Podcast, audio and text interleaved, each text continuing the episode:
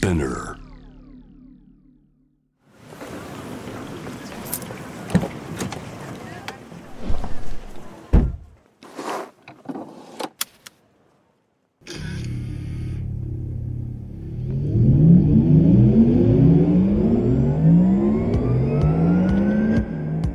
人生の中で絶対に叶えたい夢のリスト。Bucket List。ポルシェの創始者、フェリー・ポルシェから脈々引き継がれる夢を追い、現実にする勇気。そんな夢への熱烈な信念は今もポルシェの大切なミッションです。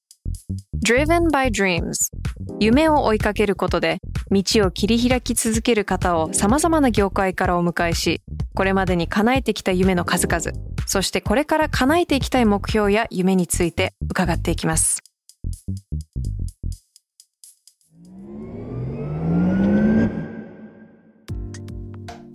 バケットリスト Driven by Dreams Powered by Porsche.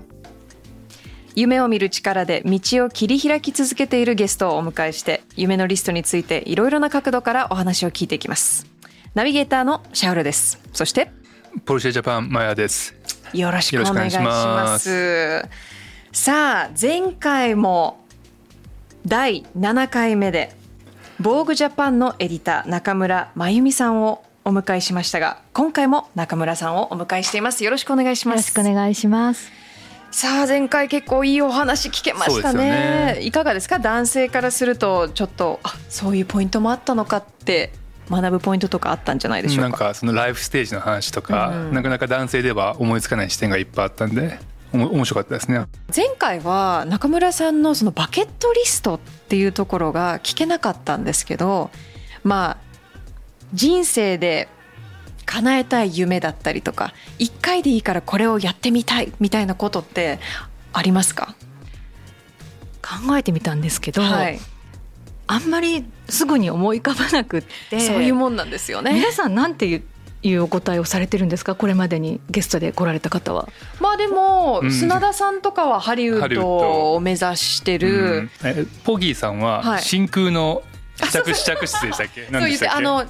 えっ、とえ？ノングラビティノノングラビティ。あの試着室、うん、う？ん、そう。を作りたいみたい無重力みたいな。あ無重力そう。です無重力の。そう。いうなんか壮大な夢。いやなんなんでもいいいいんじゃないですじゃ。なくなっちゃうんいですけど。や全然あの、えあの今ちょうどあの私たちの「防具っていう雑誌が全世界的にいろいろなトランスフォーメーションを、えうん、あのやっている最中でで防具っていうブランドが今本当に大きく変わろうとしているところなんですね。なので私も、まあ、防具で働きながらも防具のファンみたいなところがあって、働いてるんだけど防具っていうブランドにいつもずっと憧れ続けてるっていう部分があるので、この大きく変わっていく防具に自分が、まあ、少しだけでも携わりながらその変化を見届けたいみたいな。うん。それが今の、まあ、夢というか。防具ってどういうふうに変わろうとしてるんですか？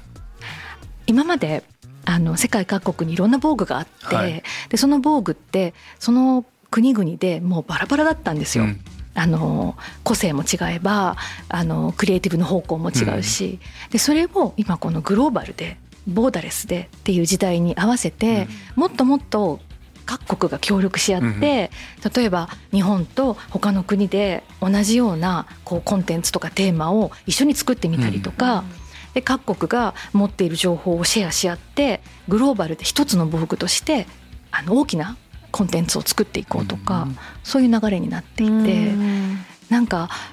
20年前から防具で働いている私としてはなんか夢のようなことが起こってるっていう感じがするんですね。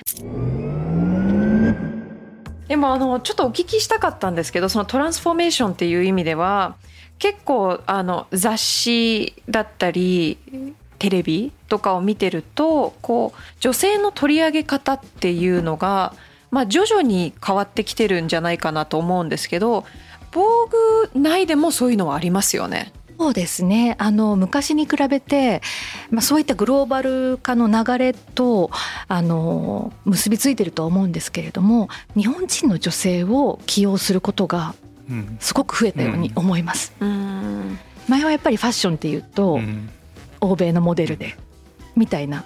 ことがとても多かったと思うんですけど、うん、あのここ10年ぐらいですかね日本人をフィーチャーして、うん、もっともっとあの例えば日本人デザイナーで才能を発掘したいとか日本にこんなに素敵な人がいるとか、うんうん、モデルもそうですしあの日本人女性にフォーカスする企画っていうのは格段に増えたかなと思いますね。うん、やっぱりこうダイバーシティっていうのが本当になんか言葉だけ聞くと、ダイバーシティってあなんかみんな言ってるやつねみたいな感じになりがちですけど。実際にいろんなとこに目を向けてみると本当にダイバーシティって足りてなかったんだなっって思いますよね。うん、思いますね。その自分にリミットを設けてしまうとか、うん、そういったことも含めてやっぱりこうもう少し、えー、限界を設けずに、うん、あのもっともっとあの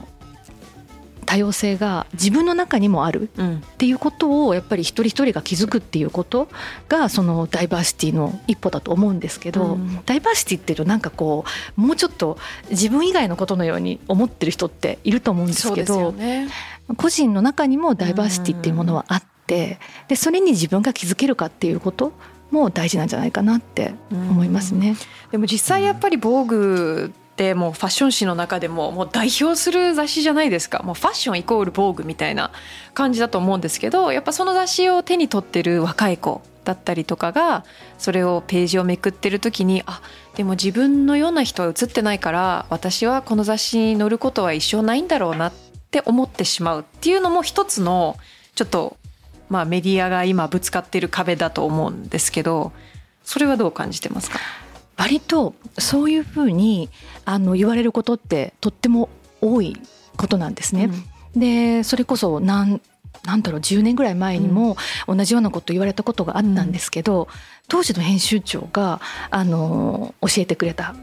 考え方で日本の読者ってすごく想像力が豊かでクリエイティブだ。でそうするとたとえ雑誌に載っている人が自分とうん全然似てなくても全然違う人種でもそれを自分に置き換えて自分の中で自分が来たらこんな風に着れるんだろうっていう想像力を働かせることができるとても成熟した読者なんじゃないかって。でそれを聞いた時に、うん、あ編集長って読者をすごく信頼してるなって思ったんですね。例えばまああなたはこういう人だから似たような体型の人を持ってきてこれを見てあの参考にしたらどうっていうやり方ではなくて例えばあなたとは違うかもしれないけど、うん、こんな綺麗なものがある。じゃああなたはどうするっていうような問いかけができる雑誌でありたいと、うん、まあ、当時そんなふうにその上司が言っていたことが割と今でも心に残っていてもちろんその読者をね置き去りにするようなことはあってはならないと思うんですけど、私たちの読者の人ってとっても成熟していて、もっともっとクリエイティブな人なんじゃないかなっていうのは思ってますね。いかがですか前田さん？なんか防具っていうイメージあるとやっぱり出張とか行くとなんか空港とかでやっぱり雑誌とか見ちゃうじゃないですかその時になんかいや防具ってやっぱかっこいいなっていうのは男性ながらも思うんで、うん、なんかやっぱその辺をキープしながらもやっぱりそのなんていうんですか読者に対して先おっしゃったことなんかなかなか大変だなと思いますね。そうですね、うん、やっぱり夢を提供しなきゃいけないっていうような部分と、ね、とはいえやっぱりっていうのがあるじゃないですか。なので考え方の一つとしてはあの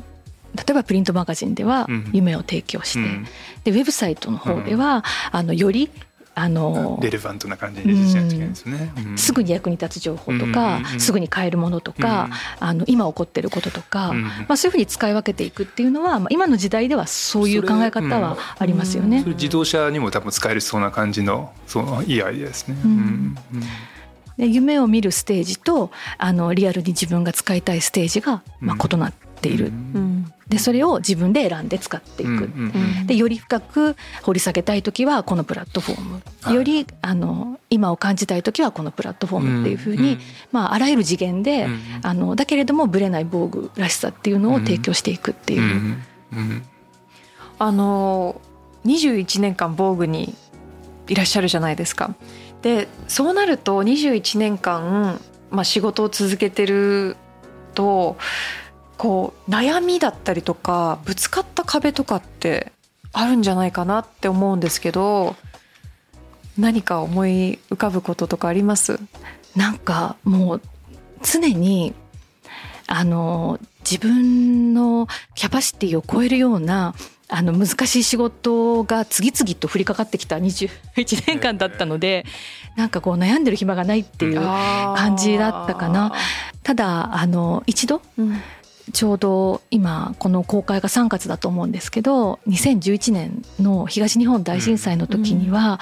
うん、あのおそらくあのメディアだったりメディアっていうか、まあ、エンターテインメントの世界に関わってる人は同じことを感じたと思うんですけれども、うん、今私が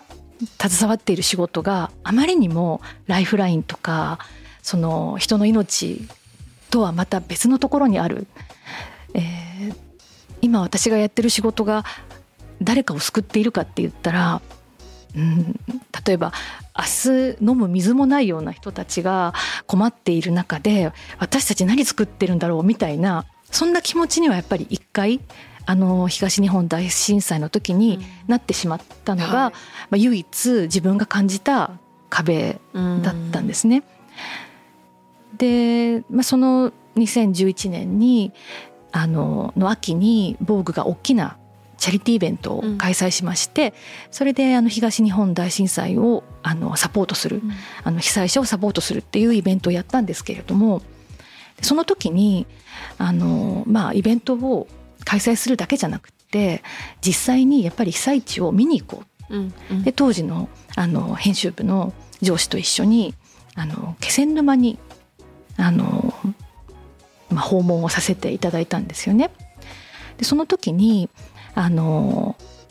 まあ、とあるご縁があって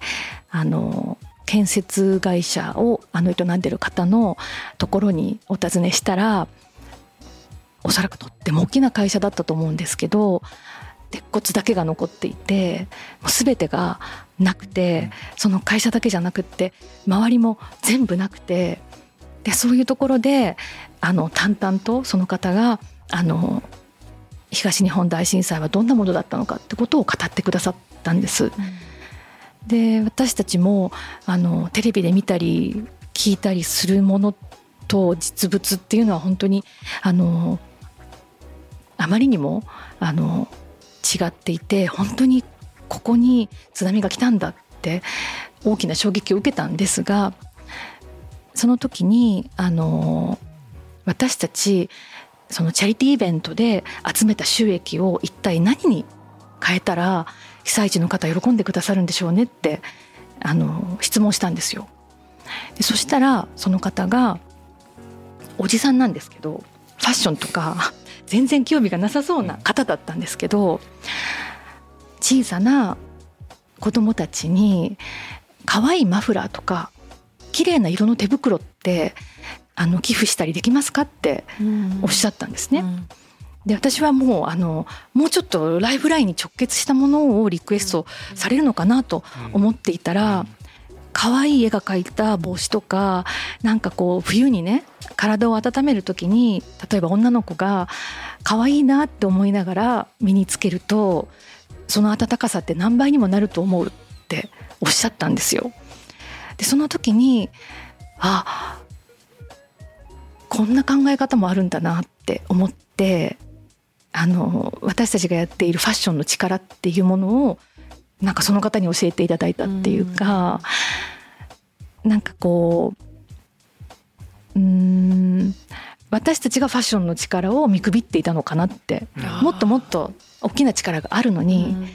だ人は体でも生きているけれども心でももちろん生きていてどんなに体が健康でも心が病んでいては本当に健康とは言えないんじゃないかって、うん、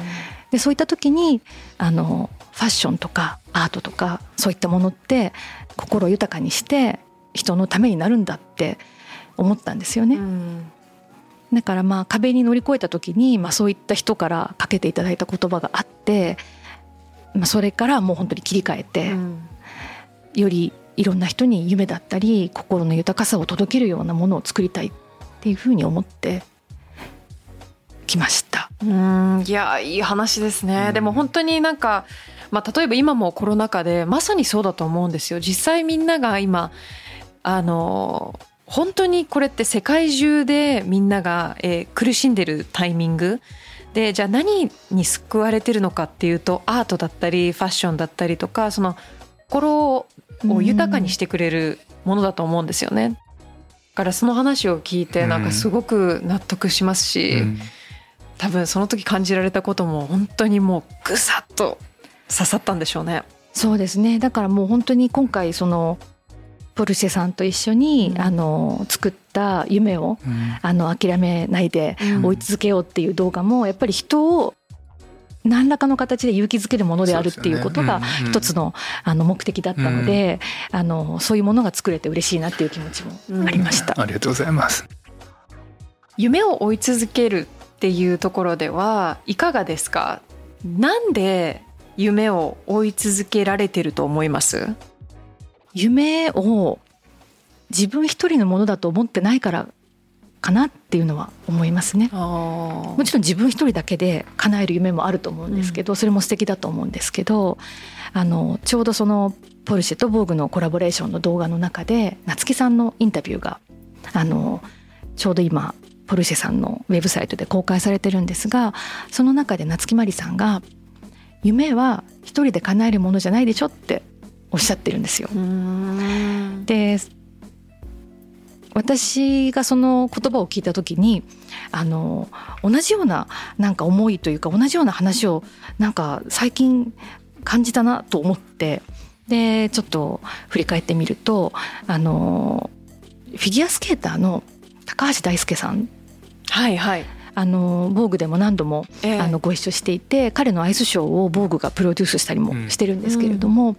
あの彼っていつも自分が困ったり壁にぶち当たったりするとどこからともなく助けてくれる人が現れて、何もかもあの解決するんですよっておっしゃるんですね。でもそれってそうじゃなくて彼が周りの人を本当に大切にして周りの人をあの気遣いながらあの本当にこう素晴らしい人間性でいるから周りの人が彼を助けてくれるんだと思うんです。で彼に頼まれたらあのもしくは彼が困ってるところを見たら思わず「え私にできることなんだろう?」って思うようなあの人で。うん。でじゃあ例えばあの試合のヘアメイクどうしたらいいだろう？じゃあメイクアップの講習会を開いてあげたいなとか、うん。じゃあヘアどうしよう？じゃあちょっとエクステンションを、うん。あの用意して届けてあげようとかなんかこう思わせるような人なんですよね。でそうすると彼が追ってる夢が周りの人の夢にもなりでみんなでその彼の夢を共有できて、うん。なんか例えば彼が試合に出たらなんか自分もその試合に一緒に出てるみたいな気持ちになって応援できる。うん。やっぱり夢ってこうやって一人で抱えて一人で叶えるものじゃなくてみんなで共有してみんなで叶えていくものなんじゃないかなって思ったんですよね。いい話。いい話ですね。ポポルシェもあそこに書いてあるんですけどブランドとしてはあの夢を追い続ける人のためのブランドになりたいっていうのが今うん。ブランドのうん。ビジョンなんですよね。なんで、まあ、改めてボグさんと中村さんと一緒にタイアップしてすることですごくブランドとしては方向としてすごくいいななんて今思ってます。夢をやっぱり一人で追ってるのもね、あのかっこいいですけど、うん。いろんな人とシェアして、でねで喜びも何倍にもなり、で悲しみは何分の1かに 少しでも軽減されながら、で夏木さんはその夢をね人にあの話したり人に夢をこうあのサポートしてもらう上で、夢が変わっていくこともあるだろう。うん。夢が違うものになっちゃうかもしれない。でもそれでもいいんだ。うん。追ってることが大事なんだ、うん。おっしゃっててなんかこう夏木さんの言葉で改めてなんか夢ってそういうものだなって気づかされたような気がしました。いやー本当そうですよね。なんかどうしてもこういろんなネガティブなことがあったりするとなんか自分は一匹狼みたいな気持ちになる人ってたくさんいると思うんですよ、うん。でもそれの切り替えって実はなんか間違ってるんじゃないかなって思うんですよね。でやっぱりいろん人には人が必要で、うん。その人と人のコネクションあのつながりっていうのはうん。もうねそうですよね。うん、本当ににすごい力を持ってるものだなって思いますね。だから夢を追う上でどれだけの人を巻き込んで、うん。その夢を自分だけのものじゃなくみんなの夢にできるかどうかっていうのも大事なんじゃないかなと。うんポルシェも今一生懸命僕たちがやろうとしてるのはポルシェコミュニティっていうのを今グローバルでよく言ってるんですけどやっぱりポルシェに関わる人って、まあ、オーナーさんもいるし僕たちみたいな会社もあるしディーラーさんもいてあとは昔のクラシックカーみたいなコミュニティもいっぱいあるんですけどやっぱりそのそのポルシェっていう夢を持つにはそのコミュニティをやっぱりつなげるっていうのを僕たちも今一生懸命やってるんでやっぱりなんかその辺の話とつながってくる感じがして、まあ、ファッション界も本当コミュニティの時代ですよね。で特にまあ今の2022年の春夏で言えば、あのコラボブームというか、うん、やっぱり、うん、そうですよね、もうデザイナーとデザイナーがもうコミュニティの中で、じゃあコラボしよう、発表する、もうボーダレスで、あのやっていくっていうような、コミュニティから新しいものが生まれて、コミュニティの中から発信されていくみたいな、でそれって本当に世界的な流れですよね。中村さんから見てポルシェってどういう車というかどういうブランドに見えます？ファッション界って、ポルシェに乗ってる方本当に多いんですよ。そうですよね、うん、まあ、クリエイティブな、ね、方があの乗ってるっていうことも多いですし、あと女性でもあのポルシェ乗ってる方本当に多くて今回そのポルシェとボークのコラボレーション企画にあの登場していただいたデザイナーのミオさんもプライベートであのポルシェ乗ってらっしゃったりとかして、あの私の中で結構身近な車ですね。うんいかがですか？それを聞いて。でも本当に今このポッドキャストでもそれ感じますよね。そうですよね。なんか前回のポギーさんもそうですけどなんかファッションとかファッションキュレーターとかファッションデザイナーの人ってやっぱポルシェが好きな人多いんですよね、まあ、そまあぜひその輪をもっと広めてほしいなと思ってます、でもそれってやっぱりこうポルシェの歴史っていうものも関わってくるんじゃないかなって思うんですけど。まあ、ポルシェの歴史もあるしクラフトマンシップっていうんですかねその作り込みとかその辺がやっぱりそういったデザイナーの人とかを刺激するんじゃないかなと思ってるんですけどそんな言葉よく聞きますけどね。うんであのちょっと個人的にお聞きしたいんですけど本当に私の相談で申し訳ないんですが私本当おしゃれじゃないんですよ。であのそうホットトピック。そう ポギーさんの時にも聞いとこうと思ったんですけどどうしても私同じ服をいつも同じスタイルのものばかり着ちゃうんですね、うんうんうん、こんなつまらない私へのアドバイスは何かいただけますか？同じものを着るってスタイルだからそれはダメなんでしょうか？えー、それでいいんですかね？いやなんかこう周りを見てると、こう本当にファッションを楽しんであのいろんなものにチャレンジしてるのを見るとあいいなと思うんですよ。でもそこになんかちょっと自分ではいけないんですよね。なんかいつもまあタートルみたいな。タートルを選ぶのはなぜあこれ本当言うとよりあの惹かれると思うんですけど暖かいから暖かいから。夏はどうされてるんですか？夏 夏になると今度もっとひどいんですけど本当に T シャツにデニムのみですね。レントスニーカーが多いんですけど、それをなんかちょっともうだんだん年齢も私今年36なんでちょっと大人にしていきたいんですよ。うん。あのファッション界って割とあのスタイルを確立している人が多いので定番を着続ける人って意外と多いんですよ。あのレジェンド的な人であればあるほど。あそうですね。ジェーン・バーキンさんとかは結構いつもシンプルスタイル。です,、しあの例えばあのパリのファッションウィークに行ってあの名物エディターと呼ばれる人たちを見ても膝丈のスカートを貫く人もいれば必ずパンツスタイルにライダースにっていう人もいるし逆に私たちってあのその自分の定番を見つけるための旅をして遠回りしていろんなファッションを経験してるっていう悩みの方がよく聞くんですよ。私に似合うもの教えてくださいとか。だからなんかそれが見つかってるってことがまずアドバンテージだと思うんですね。Wow, I feel super good now. でも例えばじゃあタートルでも、なんでそのタートルに満足できないかっていうとこのタートル自体を本当に気に入ってないからかもしれない。そしたらベストタートルを見つける。ベストあ、うん、それいいですね、うん、自分の自分がもう好きなもののベストを探す旅に出ればいい、うん。で例えばエルメスのタートルとかすごくあの素敵なものがありますので例えばね究極としてそういったものを選べば、はい、同じタートルでも私、エルメスのタートルですけどっていうような うわ言いたい。ブランドのパワーがね自分に宿ったりとか。そうですよ。今日もいつものタートルですけどエルメスです、うん、っていうことですね。うわでもそうですよね、うん、あとはそのファッションがあの変わらない分例えば髪型でこう変えてみるとか、同じタートルでもロングヘアとスーパーショートだったら全然イメージが違いますもんね。でも髪もね定番化しちゃいますもんね。ははいそうですね。あとはやっぱり今アクセサリーが本当にあのいろんなものが、はい、あの可愛い若いデザイナーも含めて出ているので、うん、定番のスタイルがそういうシンプルなものであれば、うん、もうぜひあの今であればネオンカラーのバッグとか、はいはい、ネオンカラーのサンダルとかそうですよね、うん、そういったものをちょっとあの入れて生きやすいスタイルでもあると思うので私はもうその定番を捨てないでほしい、あもったいない。ですか、うん、まあ、そのポギーさんがねどんなアドバイスしたのかちょっと気になりますけど。同じ話して同じ話してて。そうなんですよ。ちょっとかぶっちゃいましたね。いやいや全然説得力ある感じで。ねなんか、うん。言ってましたね。いや、ね、それでいいんですよみたいな。そう。なんかスタイルとファッションとモードの違いっていうのをすごい話されてて全く同じようなことは仲間さんが言ってることと。あちょっと、私もそそういうふうに喋ればよかったです。いやいやいや。いやいやでもあのその時私が話してたのは常にデニムなんですね。うん、でずっとスキニーがいやでもずっとスキニーじゃダメだからと思ってちょっとハイウエストのワイドパンツを買ったんですよ、うん、ちょっといいの？しかも、うん、よしと思って。でもいざ着てみるとなんか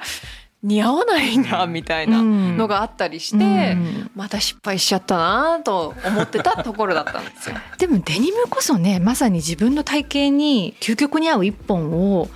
探すことが一番大事でそれが一つあったらもうそれをずっと履けばいいと思いますよ。いいのかよしじゃあこれでもうすごくすごく今パワーになりました。うんまあ、今ねちょっとトレンドが若干ワイドデニムではあるんですけどちょっと乗りたかったんですよそのトレンドに、うん。うん、でもあるはずあの似合うワイドデニムが必ず。あそっか。次回お願いします。ねそれを見つける旅に出ればいいんですね。でも前田さんも同じスタイルですよね。いつもオールブラック。なんですけど、うん、まあなんか今仲間さんいいこと言ってて自分の一番好きな T シャツを探して最後に戻るっていうのはあるかもしれないですね、いろいろなんかやっぱり満足できないっていうのは自分なりにあるじゃないですか、それなんか分かる気がします。いやでも本当にあのまあ前回も含めてとてもいい話を聞かせていただいて本当にありがとうございました。ありがとうございました。さあ次回のゲストはジュエリーデザイナーのみおさんです。いろんなお話を聞いていきたいと思うんで皆さんお楽しみに。さあこのプログラムはスピナーのほか Apple Podcast、Spotify、Amazon Music で聞くことができます。ぜひ番組をフォローして SNS でもシェアしてください。Alright, we'll see you guys next time. Bye! 靴下遊んでますね。うん、そうね、靴下ね、そうなんですよ。あの今日初めて履いてみたんですけど 何色なんですか？なんかなんか柄入りの柄入りの、ね、柄入りの、うん、そうなんですよこれ実は誕生日プレゼントであそう僕今日誕生日なんですよ。Oh my god! How did you not tell us? Are you serious? ちょっとまああの カットしてもいいんですけど。いやしませんしませんしません。おめでとうございます。ありがとうございます。Happy birthday!